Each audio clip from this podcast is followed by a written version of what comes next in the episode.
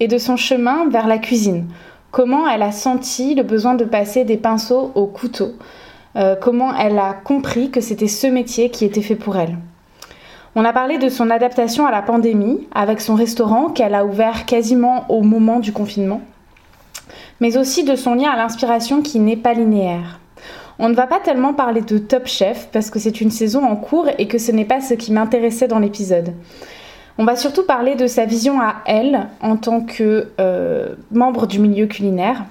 On va parler de sa façon d'être créative avec son enfant mais aussi dans son restaurant et de comment elle voit la créativité. J'espère que cet épisode vous montrera que chaque personne euh, a sa propre créativité, qu'elle a son propre parcours et que même si tu as l'impression de ne pas être créative, tu l'es déjà. Il ne me reste plus qu'à vous souhaiter une bonne écoute.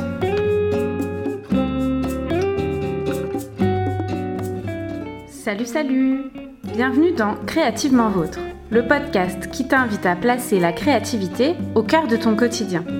Je suis Géraldine Arlet-Christ, boosteuse créative. Avec ma marque, la Sardine Plastique, je te propose des ateliers créatifs en ligne et des carnets créatifs cousu main. Créativement Vôtre, ce sont des interviews de femmes inspirantes, qu'elles aient fait de la créativité leur métier ou non. Elles te parlent de leur part créative et de la place qu'elles leur donnent au quotidien. J'espère que ces interviews t'inspireront te décomplexeront et te donneront envie de faire la part belle à ta créativité bien sûr. Il ne me reste plus qu'à te souhaiter une bonne écoute.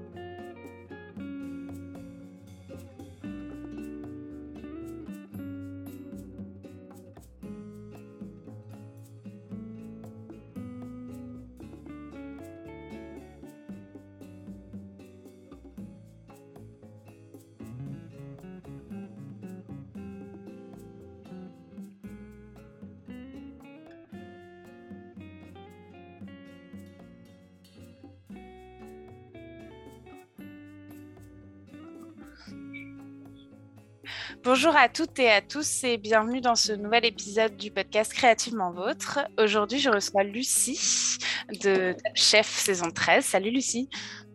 Salut, bonjour. Euh, bah, déjà, la première question que je voulais te poser, c'est parce que j'ai vu ton nom de famille écrit, mais pas, je suis pas sûre de comment il se prononce. Alors, c'est Berthier et Jembara. Jembara, ok, super. J'ai hésité avec s'il fallait euh, faire un G à la, tu sais, euh, Gembara ou Jembara. Donc voilà, comme ça, ça s'est fait.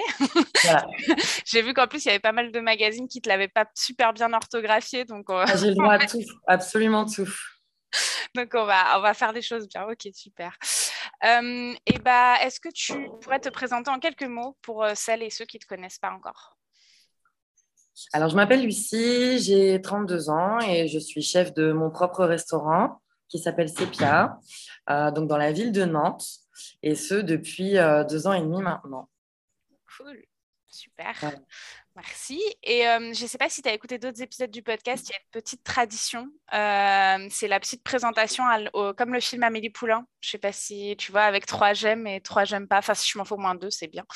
Et voilà, c'est pour rentrer un peu en matière et apprendre à se connaître. Je trouve ça plutôt sympa. Alors, ok. J'aime, euh, j'ai le droit à ce que je veux, n'est-ce pas? Comme hyper spontané. Euh, voilà. Donc, euh, j'aime les agrumes et la musique.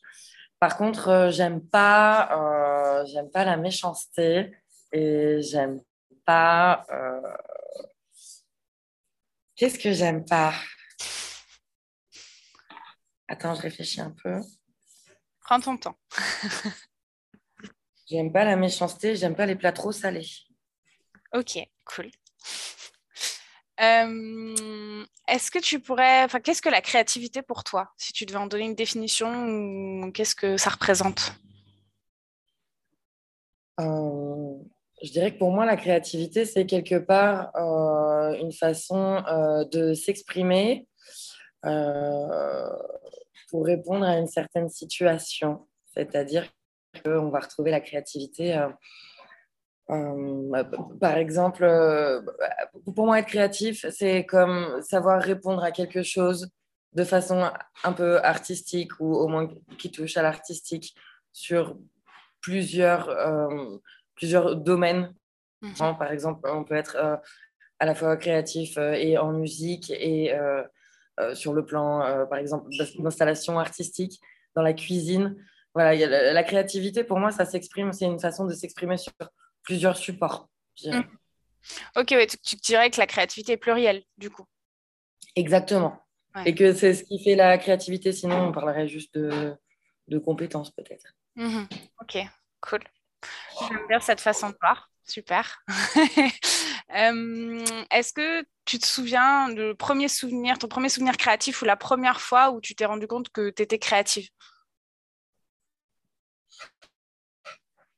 Euh, Je pense que j'ai toujours aimé, j'ai toujours eu une sensibilité pour euh, du coup, tout ce qui va être un peu manuel et tout ce qui touche un petit peu euh, voilà, au, domaine de l'expression, qui pour mhm. moi est directement en relation avec la créativité.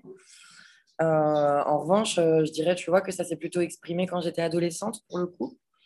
Et au, lycée, on a eu à un moment donné un, tournant où qu'est-ce qu'il faut faire, il fallait prendre des, des options, des spécialités, etc. Et je me suis tournée vers l'art plastique Ok. Euh, du coup, voilà, je dirais qu'à l'adolescence, j'ai compris que euh, j'aimais la créativité et que j'arrivais euh, en fait à m'exprimer avec, avec un, domaine artistique. Ok, cool. Et donc, tu avais pris l'option l'option art plastique et, pour, pour le bac ou c'était. Exactement. En fait, à l'époque, on avait le choix de faire soit une option, donc je crois que c'était à peu près trois heures par semaine, et il y avait la spécialité Mhm. qui recouvrait plus de 8 heures, je crois. Donc, euh, c'était, euh, c'était un des plus gros modules, en fait, euh, de, de, ce truc-là en, littéraire. Et, oui, je crois que ça a, été, ça a été les deux plus belles années de ma vie en termes de, créativité jusqu'ici. Quoi. Donc, tu as pris l'option et la spécialité Exactement. Ouais, comme. C'est vrai? Ah, Je faisais que ça de C'était génial. C'était génial. Ouais. Ah, c'était cool, c'est clair. C'est clair. Et tu as, fait ça, euh, si c'est pas ça, c'était dans quelle ville? Ah, J'étais à La Roche-sur-Yon, en Vendée à l'époque, du coup.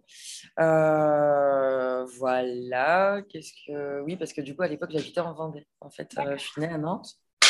J'ai fait mon enfance sur Nantes. Et après l'adolescence, je suis partie, du coup, en Vendée. Ok, cool. Et c'était quoi ton sujet? Parce que je sais qu'avec la spécialité, on avait un sujet bien précis à rendre à la fin. Et tu as travaillé sur quoi, toi, du coup? Alors, attends, je me souviens que j'avais bossé sur Klein, que j'avais fait une installation en fait où ils reproduisaient, tu sais, les corps bleus. Et euh, à l'époque, je vivais euh, seule dans un tout petit appartement. depuis, enfin, voilà, depuis mes 15 ans, c'était euh, une époque de ma vie très particulière aussi. Et du coup, j'avais recréé en fait avec des toiles tout, tout, le long de mon, salon. Et bref, on, a fait, on avait créé une espèce de bleu qui n'était pas le clin, mais qui se, se, rapprochait. Et du coup, voilà, c'était mon corps dans le salon. Enfin, bon, bref, ça avait été incroyable. J'avais fait ça, j'avais fait du band art aussi. Ouais. Euh, ça a interrogé le corps de mémoire. Mais alors, je ne pourrais plus te dire exactement dans quel. Euh, les grandes lignes, c'était ça, ouais. Mais c'est super, super intéressant. J'ai 18, donc euh, c'est un peu. Ouais. ouais. moi, j'ai eu 30 ans la semaine dernière et j'en avais aussi à peine 18, je crois. Mais c'est drôle que tu aies travaillé là-dessus, puisque moi, j'ai travaillé sur l'identité et le physique. Et, euh, et l'identité par rapport au look et par rapport à tout ça, etc. Donc, et j'avais travaillé aussi, tu vois, sur les scarifications euh, des peuples africains, euh, les tatouages, tout ça, etc. Donc c'est drôle. Non, quelque part, ça se rejoint finalement à quelques années, c'est quand même assez similaire. Ouais. C'est marrant, c'est cool. Ouais, bah, ça me fait plaisir de savoir que. je rencontre peu de gens comme ça parce que, en plus, je pense qu'ils ont changé.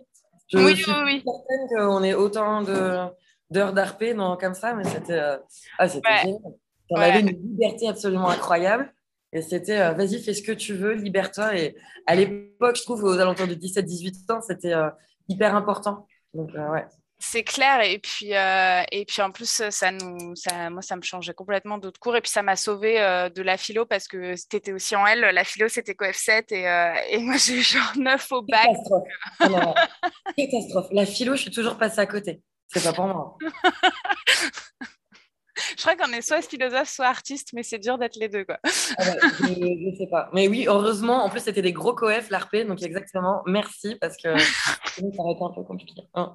Ouais, moi aussi, ça m'a sauvé.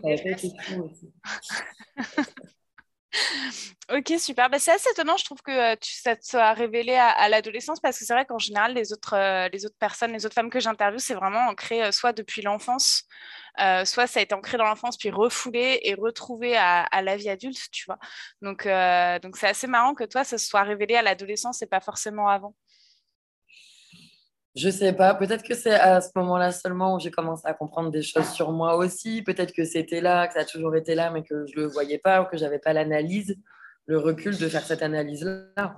C'est mm. euh, aussi possible, hein, mais euh, oui, je pense que j'ai toujours aimé, euh, aimé tout ce qui était manuel, mais voilà, j'en avais pas vraiment conscience. Et l'art plastique, ça a été pour moi un, un, gros tournant. Et puis, tu vois, finalement, j'ai fait donc ce truc-là d'ARP. Et après mon bac, euh, je suis allée en marketing communication. Je voulais ah absolument faire ARP et euh, ma mère n'était pas franchement d'accord. Donc, euh, donc, donc voilà, j'ai fait un autre truc beaucoup plus général et qui finalement m'a complètement coupé de ce truc créatif-là mmh. que j'aimais tant. Donc voilà, c'est l'ambivalence tout le temps. Mais comment tu es passé du coup de, de, spécialité art plastique à marketing communication pour finalement finir chef de ton restaurant? Euh, le lien, c'était en fait, moi, je voulais euh, être artiste et pouvoir faire ça, pouvoir m'exprimer, machin. Bon, euh, en gros, on m'a fait comprendre que c'était pas possible. Donc, suivre des études là-dedans pour aller vers ça, c'était pas comme forcément pertinent. Donc, le lien, c'était peut-être de faire quelque chose de très général et qui aurait pu permettre de faire des choses comme commissaire-priseur, ce genre de choses qui allaient voilà, retrouver un lien avec l'art, mais qui surtout sortait euh, juste du carcan euh, de vivre euh, de son propre délire, en fait. Donc, donc, voilà, donc là, je me suis tapé 5 ans de marketing international et de communication. après, j'ai travaillé dans deux grosses boîtes qui, voilà, qui sont attenantes à ça. Et, là, c'était un la cata. J'étais pas hyper épanouie. Et puis, du coup, euh, voilà, j'ai eu la possibilité de pouvoir continuer mes études, enfin, de pouvoir en reprendre, du coup, parce que pas de les continuer, mais de, les reprendre. Et j'ai dit, bah, go, c'est maintenant ou jamais, peut-être. Donc, euh, donc, voilà, donc je suis allée en cuisine, du coup. Artiste, ça m'est passé, visiblement, à 23 ans. Voilà. Et euh, du coup, c'était reparti pour une salve, une salve d'études, quoi. Ok. Et tu as fait un CAP, du coup un... Non, je suis repartie pour un bachelor en trois ans. Euh, bachelor, euh, ça s'appelle euh, Art de la restauration. Et non, art culinaire et management de la restauration. Tu vois, tu es un peu resté dans l'artistique quand même, du coup. Oui, incroyable. Incroyable. Ok, cool. Et après, du coup, tu as fait tes deux stages à Marseille, hein, c'est ça, chez, chez le Pnis Paceda et ensuite chez Alexandre Madia, c'est ça? Alors, je suis rentrée en stage chez le chef Paceda et après, j'ai travaillé chez Madia. Ok, cool. Et pourquoi Marseille alors? euh, Marseille parce que euh, du coup, au moment de choisir ce que j'allais faire et ce vers quoi j'allais me, me, spécialiser un peu, j'avais surtout une formation euh, où j'avais appris beaucoup à, toucher la viande, à faire voilà, surtout, surtout de la viande, surtout de l'élevage, et pas forcément du coup tout ce qui touchait au poisson. Mmh euh, voilà, j'ai passé quand même une bonne partie de ma, vie sur la côte ouest, donc euh, c'était important le poisson. Et j'ai dit, OK, à ce moment-là, euh, le spécialiste du poisson, pour moi, c'était Gérard Paceda en Méditerranée. Donc j'ai dit, go, je vais aller chez Paceda. Donc j'ai été prise chez Paceda. Et puis, et puis après, je suis remontée quelques semaines à Nantes. Et finalement, je suis retournée à Marseille pour aller du coup chez le chef Madia. Et tu as aimé la vie à Marseille? Je demande ça parce que comme moi, j'habite du coup. Euh, bah, pour moi, oui, vivre à Marseille, c'était euh, incroyable. C'était euh, génial en plus parce que j'étais jeune. voilà, ça correspondait tout à fait à mon mode de vie de l'époque et tout ça. Après, quand j'ai eu mon fils, bon, on est rentré dans des prérogatives qui étaient un peu plus d'accéder à la, propriété. C'était pas évident parce que voilà, les, prix d'IMO à Marseille, en tout cas là où on voulait, on ne trouvait pas ce qu'on recherchait. Euh, mine de rien, on était les premiers à avoir aussi un bébé dans notre groupe d'amis. Donc, euh, nos parents n'étant pas euh, du tout dans la région, on était un peu en galère entre les gardes, les trucs. Dès qu'on voulait faire quelque chose, on était super, euh, super bloqués. Mhm.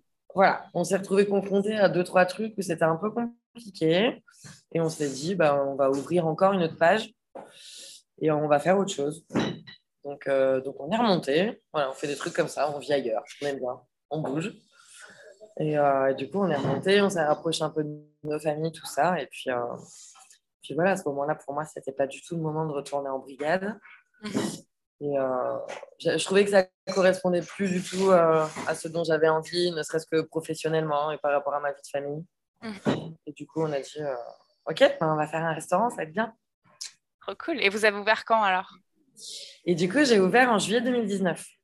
Ah ouais, donc tu as eu quand même six mois un peu avant d'arriver à la pandémie et de galérer, quoi. Ah bah oui, en fait, je, suis arrivée à Nantes en août 2018. J'ai acheté le resto en mai 2019. Mhm. Et on s'est tapé les gilets jaunes dès septembre 2019. Covid, mars 2020. Ah, bordel. Ah, Carrément, ouais. Ah ouais. Et, ouais. Et, justement, j'allais te, te, demander, du coup, cette période où vous avez été fermé, euh, ce que, est-ce que tu as préféré le passer un moment en famille ou est-ce que tu t'es dit, bah tiens, ça va être un moment où je vais pouvoir retravailler peut-être ma cuisine ou des plats? Est-ce que ça a été une période créative ou une période tellement anxiogène que la créativité n'a pas été là? Euh, hyper paradoxal, hyper ambivalent, un peu comme d'habitude, je dirais, mais pour le coup, il y a eu un peu le coup de massue de dans quoi tu t'es mis, parce que financièrement, euh, mon restaurant, j'ai quand même 50% je l'ai autofinancé à 50%. Mhm. Donc maintenant, ça se casse la gueule, je ne suis pas bien. Euh, ça engage beaucoup, familialement parlant, personnellement parlant. Donc il y a eu ce truc un peu économique, financier tout de suite qui nous est tombé dessus. Et puis euh, il y a eu la réalité des autres qui nous entourent aussi, savoir les fournisseurs.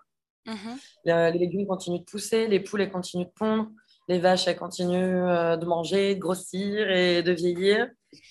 Donc de toute façon, on s'est retrouvé avec de la cam, Pardon, il n'y a pas de bruit. Il n'y a pas de problème. vite avec de la cam sur les bras, avec des gens qui crevaient de faim, euh, des cantines fermées, des gens qui n'avaient plus accès à tout ça. Et en fait, il y a une catharsis qui s'est mise en place. Il y a les soignants, il y a eu des associations qui sont mises en place euh, pour, par exemple, nourrir des soignants qui, étaient, qui du coup se retrouvaient en galère. Mhm. Euh, pour aider du coup dans les mairies avec des annexes pour des côtés un peu plus sociaux, euh, pour redonner voilà, des, repas, etc., mettre en boîte, enfin, mettre en boîte, mettre dans, dans, des crafts, voilà, passer de nos superbes assiettes en céramique dans du plastique de soja recyclé, enfin, c'est un délire quand même. Ça, ça, voilà, il y a eu ce côté-là un peu où on s'est sauvé entre guillemets, où on a continué d'exister. Mhm. donc ça, ça nous a fait beaucoup de bien. Ouais. On a bossé entre restaurateurs, avec les soignants, avec les mairies et tout ça. Il y a eu tout cet aspect-là, c'était top. Et de toute façon, on était fermé le soir. Donc, euh, forcément, il y a eu la vie familiale. Et ça, c'était génial parce que du coup, j'étais à la maison tous les soirs euh, avec mon fils. Euh, voilà, je passe quasiment 15 à 17 heures par jour ici au resto. Là, du coup, ces heures-là, je les avais à la maison. On travaillait quatre fois moins ici au resto parce que du coup, les amplitudes ne sont pas les mêmes. Mhm. Tu fais la mise en place, tu mets en boîte. pardon, il y a mon, mon, ma chienne qui vient me faire un câlin, alors du coup. Euh, oui, Anita, je travaille là. Elle passe comme ça, salut. Excuse-moi, du coup, tu disais. Et du coup, euh, du coup voilà, donc euh, forcément, ça a été un truc, un truc génial. Ça, c'était la première partie. Au bout d'un moment, on commençait un peu à se languir. Hop, on rouvre. Donc là, tu es encore une fois complètement chamboulé. Je dirais que peut-être euh, en première partie, euh, il y a eu euh, en fait un, effet par rapport à la créativité, c'était que, comme je te disais, on a eu un format en fait qui était complètement différent. Donc, le fait de passer de cette mise en place où on envoie du chaud, de la minute, il y a des viandes que tu peux pas réchauffer à la maison dans ton micro ni dans ton four, ça ne fonctionnera pas, ça sera pas bien. Et c'est aussi pour ça qu'on paye le restaurant, si tu veux. Mmh, ah une compétence, un lieu, un machin, pour que la nénette, elle te fasse un truc que tu connais pas ou qui soit bien fait, machin. Là, il fallait mettre en boîte et qu'on on explique aux gens sur un petit papier qu'on met dans les sacs. Alors, il va falloir que tu mettes deux minutes dans le micro-ondes, tu sors la viande, tu mets ça dans une assiette ou pas. Surtout, tu retires l'opercule parce que le soja dans le micro-ondes, ça. C'était n'importe quoi. N'importe ah quoi.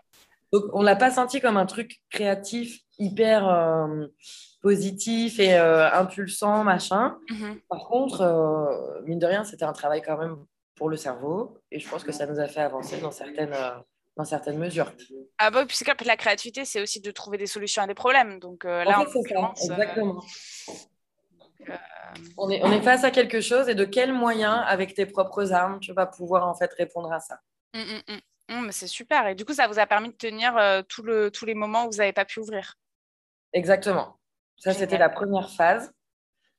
Euh, et puis le deuxième confinement, un peu différent, on s'est mis en vente à emporter tout de suite parce qu'on avait compris le modèle, on avait compris qu'on pouvait le faire. Au début, on ne savait pas. Est-ce que ah c'était quelle licence Est-ce que, enfin, bref, c'était des, euh, des prérogatives de malade. Et, et là, oui, on a fait de la vente à emporter direct, pas fou, par contre, tu gardes le lien avec euh, le client, tu gardes le lien toujours avec ton fournisseur, tu baisses pas les bras, tu montres que mhm. tu es là, que tu continues d'aider les autres, être dans ce, ce cercle hyper vertueux aussi de dire, OK, on va travailler deux fois moins, mais on va le faire quand même. Et mhm. du coup, en fait, euh, on va pas acheter les tomates et on va pas acheter les trucs. Enfin, tu vois, c'est des délires. Donc voilà.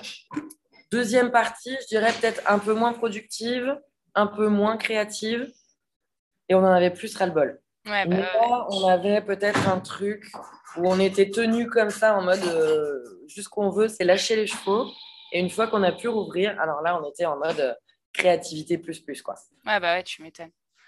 C'est cool. Le fait d'être bridé, ça nous a un peu euh, lâché après. Ouais, bah c'est la, la, contrainte, ça, ça, apporte toujours aussi. moi, je, je, dis toujours que la, de la contrainte naît la créativité aussi. Bah, tu vois, il y avait un truc un peu, un, peu comme ça. On ne l'a pas senti comme ça parce que tu ne le sens pas sur le moment. Mais après, oui, je pense que. Mmh, ouais, avec le recul, ouais. Exactement. ok. Et ben justement, j'allais te demander euh, quelle est un peu ta relation avec ta créativité? Est-ce que c'est une relation qui est facile ou est-ce que c'est une relation qui est compliquée, qui est conflictuelle? Tu sais, je sais qu'il y a des gens qui, qui créent que dans la douleur et d'autres gens qui créent euh, hyper facilement ou vraiment dans la joie et dans le. Enfin voilà, quel est ton profil à toi? Je dirais que euh, c'est un peu comme un, sentiment ou un, truc un peu magique qui vient se poser de temps en temps, mais je ne peux pas le déclencher de moi-même. Mhm. Et euh, ça, par exemple, je l'ai compris avec Top Chef. Tu vois, autant dans mon restaurant, quand j'ai pas le choix, que je vois mes produits que ma maraîchère, elle m'a apporté, ça me... je suis dans mon confort, dans mon habitude, mon environnement, ça vient.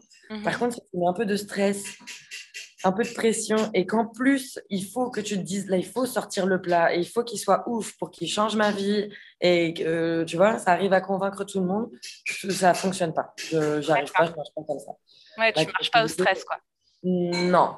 Hmm. Tu peux marcher à la pression, mais pas au stress et surtout pas... Euh, Ouais, quand je suis hors de mon confort et de mon super environnement et tout ça. Je dirais que la créativité, c'est un peu un truc qui vient comme ça sur moi. Ah, c'est aujourd'hui, donc vite, vite, il faut dire, vite, il faut écrire, il faut s'en souvenir. Mais euh, demain, si je force à faire les menus, les trucs comme ça, ça ne me vient pas. Il faut attendre. Ouais. Donc la relation, elle est un peu conflictuelle, je dirais, parce que parfois j'ai envie, mais ça ne vient pas. Ouais, c'est frustrant, du coup. Il y a un peu de ouais voilà il y a de la frustration et puis parfois il faut euh, enfin moi je pars un peu dans tous les sens tu vois ça je sens que parfois ça bouillonne il faut voilà que ça sorte. Il y a un mhm. truc qui me dépasse un peu et puis parfois je suis vide je suis morte. Mais t'es dans, es dans les extrêmes quoi. Ouais tout le temps. Je suis un peu, euh, un peu comme ça. Ouais, je comprends tout à fait. et de, de se l'avouer mais en fait je suis je suis comme ça. T'es peut-être du genre bordélique aussi non?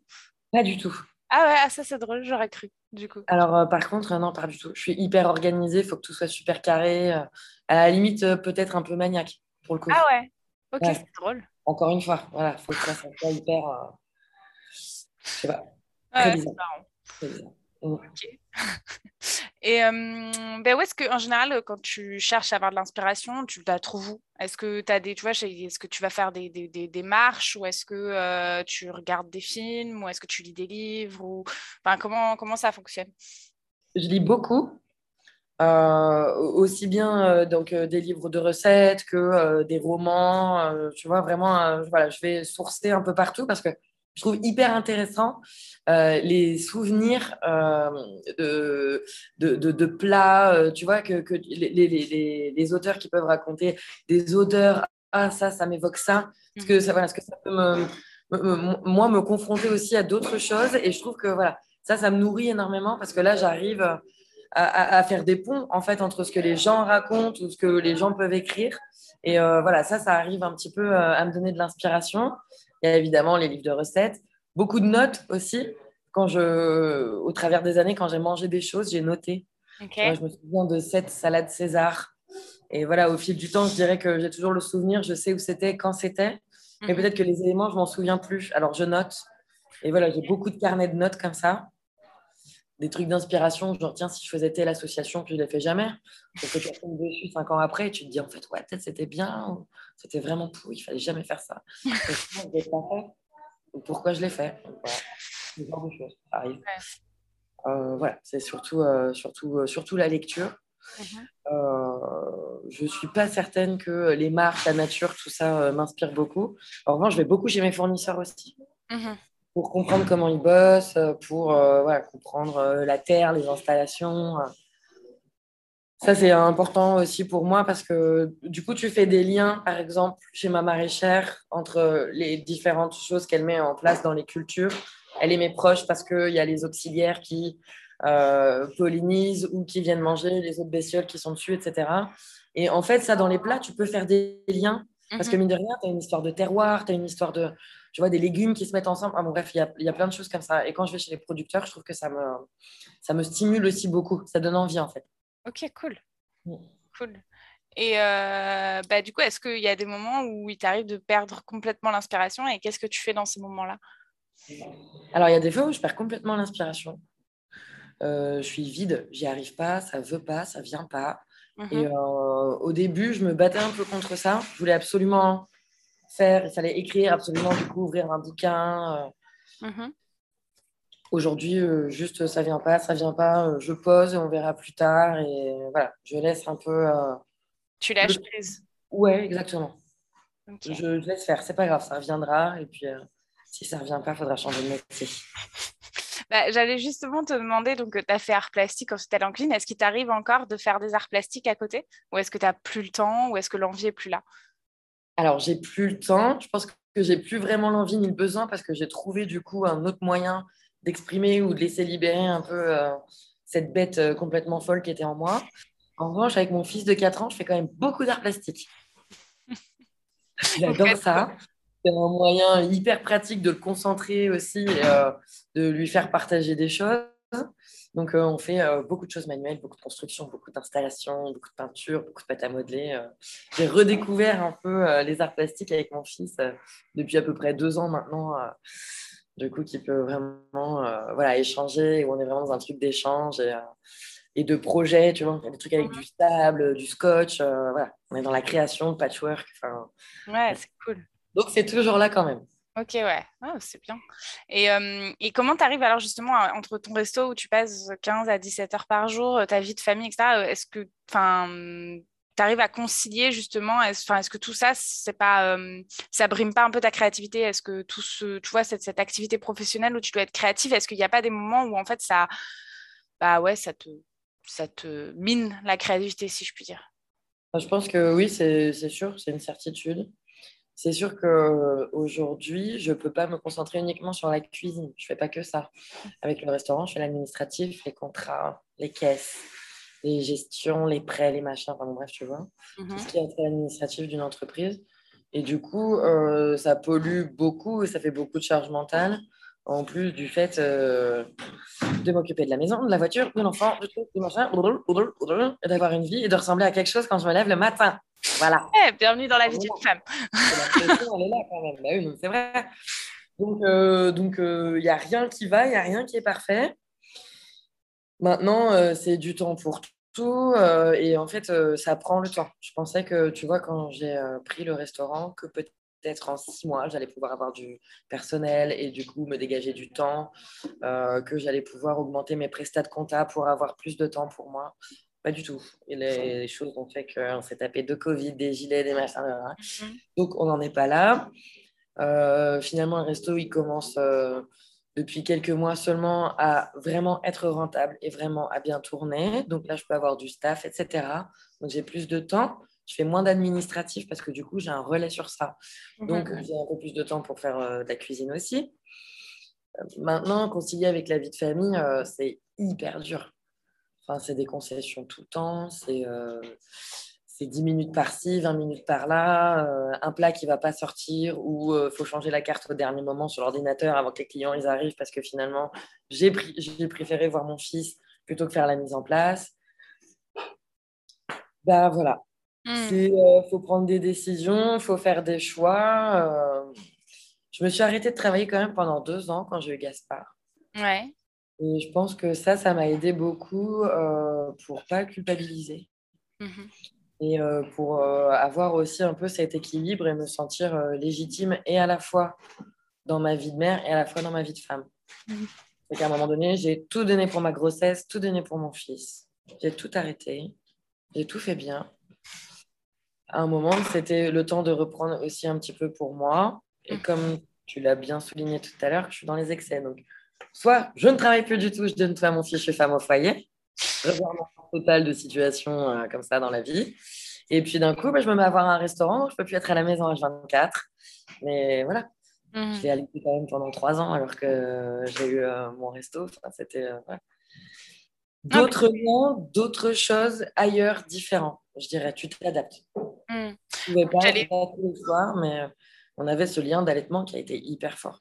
Mmh. Tu fais avec d'autres choses différemment? Puis j'allais dire aussi que euh, en tant que femme aussi, on a, enfin, je veux dire, par rapport à nos enfants, là c'est un garçon, mais même quand on a des filles, on a aussi envie de leur montrer que, bah, à un moment donné, euh, est-ce qu'on a envie de leur apprendre qu'il faut se sacrifier pour ses enfants, ou est-ce qu'on a envie de leur apprendre qu'on peut aussi être épanouie en étant maman et en étant travailleuse en fait? Exactement. Après, je pense qu'il y a un juste milieu en ce moment. Encore une fois, c'est pas le juste milieu si tu veux quoi. Je passe trop de temps ici euh, c'est trop en charge, c'est beaucoup pour mes petites épaules. En plus, il y a eu les derniers mois, l'actualité, le truc, ça a été encore x10, euh, hyper exacerbé et tout. Mais euh, maintenant, c'est un équilibre et en fait, ça me permet de faire des trucs de fou, autant chez moi, avec mon fils, autant ici dans, dans mon boulot. Mmh Donc, en fait, trop bien c'est hyper dur à vivre. Je culpabilise énormément. Je suis quelqu'un qui est voilà, vraiment dans une culpabilité, de sensibilité extrême tout le temps. Mm. Donc euh, voilà, la vie est belle, il n'y a pas de souci, mais euh, c'est très intense à vivre. C'est clair. Je dors, bien, je dors peu, mais je dors bien. Euh, voilà, il y a tout ce truc-là, mais à la fois, bah, c'est comme ça. Ma mère, elle a toujours bossé aussi. Enfin voilà, été quelqu'un qui s'est donné à fond aussi pour son boulot, et je pense qu'en fait, voilà, c'est ça qui m'a été transmis. C'est une mm. passion, c'est un truc comme ça, tu as envie de vivre à fond, bah, vas-y, fais-le. Mm. carrément. Mais ma mère aussi, elle, est, elle a toujours travaillé et, euh, ça m'a jamais. Euh, enfin, je n'ai pas le souvenir d'en de, d'en avoir été traumatisée, tu vois. J'ai eu des super jeunes filles au père, du coup, qui m'ont euh, appris, bah, si je suis une créative aujourd'hui, c'est grâce à elles. Il y en a une qui est, qui est, prof de français et d'art plastique maintenant en Slovaquie, tu vois. Donc... c'est ça, c'est cette pluralité-là, en fait, qui vient d'ailleurs, qui vient d'autres choses, mais qui est là, en fait. C'est mm. notre richesse. C'est ouais, tout à fait ça. Mm. Mm, ok. Et, euh, et bah, j'ai une dernière question aussi. Euh, dans un monde idéal, utopique, où tout est merveilleux, euh, quelle place tu donnerais à la créativité par rapport à aujourd'hui?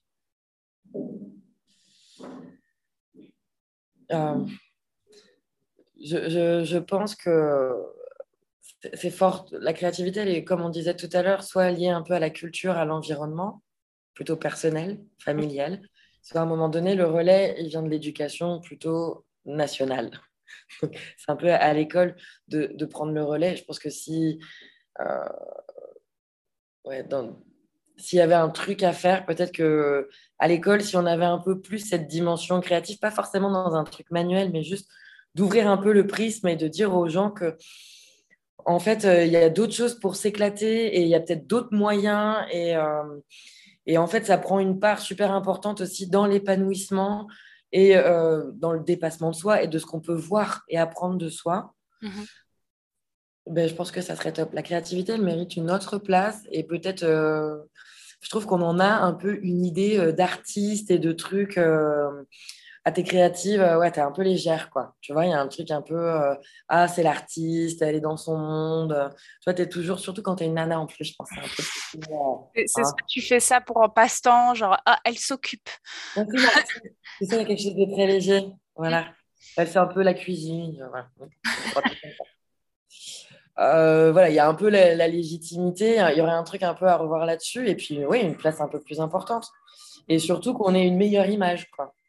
Que ce soit pas juste de l'éclate. Non, ça fait partie de la personne, de se nourrir. Et en fait, on est trop riche quand on fait ça. Oui, puis surtout. Pardon,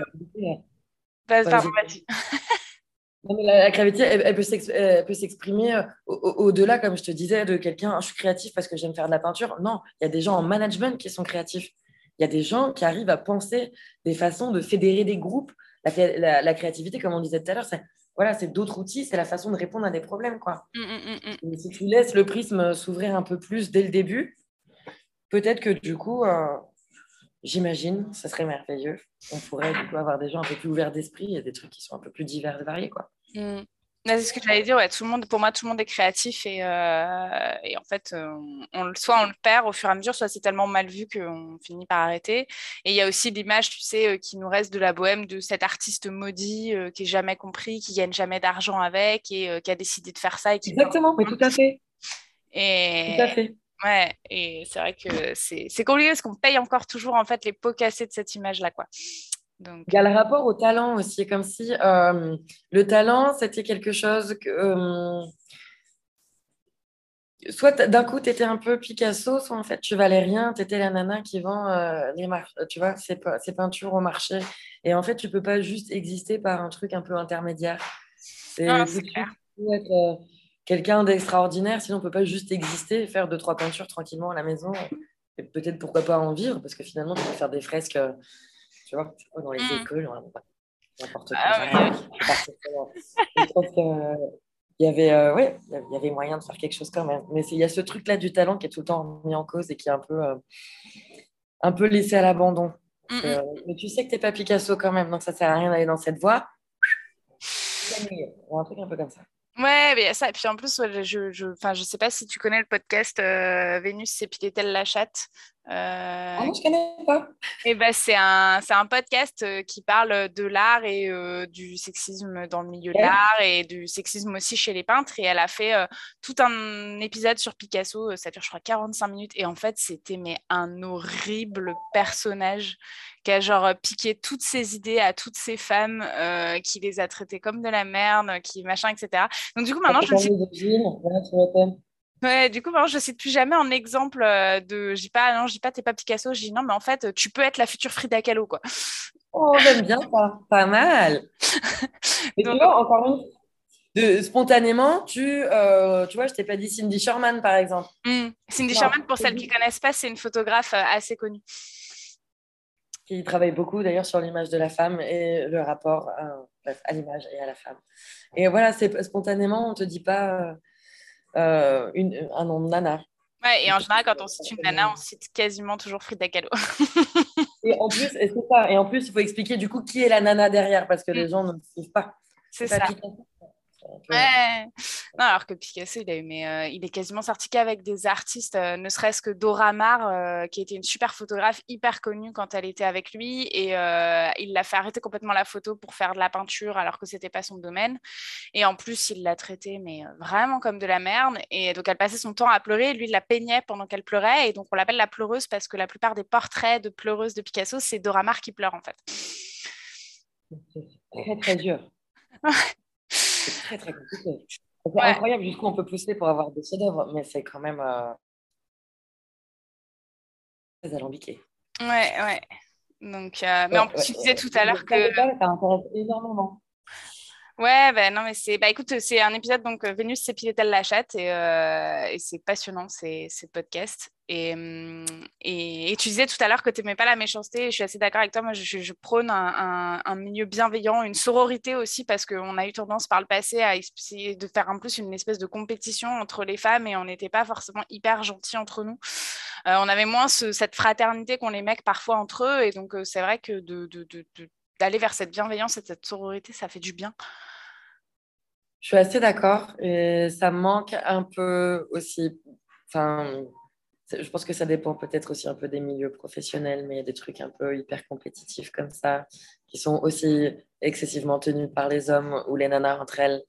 Malheureusement, il faut exister, c'est envers et contre tout le monde. Et il y a beaucoup de choses à changer là-dedans, en effet. Et cette sororité fait du bien ces derniers temps, je suis assez d'accord. Et dans la cuisine, tu vois un monde un peu comment euh, Plutôt la sororité ou plutôt la compétition Ou ça se passe comment? Un peu les deux. Je dirais qu'à la fois, euh, j'ai fini par apprendre que l'un n'empêche pas l'autre. C'est juste comme tu dis, euh, parler de bienveillance et peut-être pas juste penser que. moi, j'aime bien me dire, OK, pense que chacun fait de son mieux. Mmh. Que là, tu as envie le mec de le dégommer, OK, mais il faut se dire qu'il fait de son mieux. Donc, à un moment donné, il y a toujours un truc qui hop, où tu bascules. Mais ouais, j'ai rencontré euh, tout, je dirais. J'ai rencontré des nanas euh, qui ont été hyper bienveillantes avec moi en cuisine, qui m'ont dit surtout, voilà, viens, je vais te montrer, viens, ça va bien se passer. Viens, ici, on a le droit d'exister et d'être une femme et on va être bien traité. Et j'ai aussi des nanas qui m'ont dit, mais, euh, mais là, non, en fait. Là, non. Donc euh, ben voilà, c'est tout, ça arrive, mais euh, à la limite, comme ça doit arriver absolument partout, dans beaucoup de professions, dans beaucoup de trucs.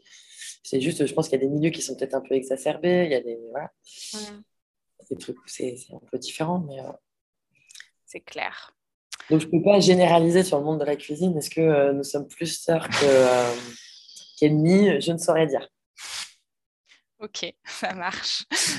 Euh, et bah pour finir, est-ce que tu peux dire peut-être où est-ce qu'on peut te retrouver, ton resto, est-ce que tu as un site, les réseaux sociaux, tout ça, voilà, pour que les auditrices et auditeurs puissent venir te voir. Alors, je vous invite à venir dans cette magnifique ville de Nantes. Donc moi, je suis située dans le Carré Fédot, en plein centre-ville. Euh, très joli quartier. Le restaurant Sepia. Euh, qu'est-ce que je peux dire d'autre? euh, voilà, on est présent donc sur Internet, donc sur les réseaux Instagram, Facebook, Sepia Restaurant 44. Et évidemment, il y a un site internet, vous tapez Sepia Nantes et on trouve toutes les infos, tout ce qu'il faut. Euh, voilà. Ok. Assez facile aujourd'hui d'avoir accès. Cool, cool, cool. Bah écoute, euh, merci d'avoir participé au podcast, c'est trop cool. Et, euh, euh, j'espère que j'aurai l'occasion d'aller à Nantes pour aller manger dans ton restaurant. Ça me fera plaisir.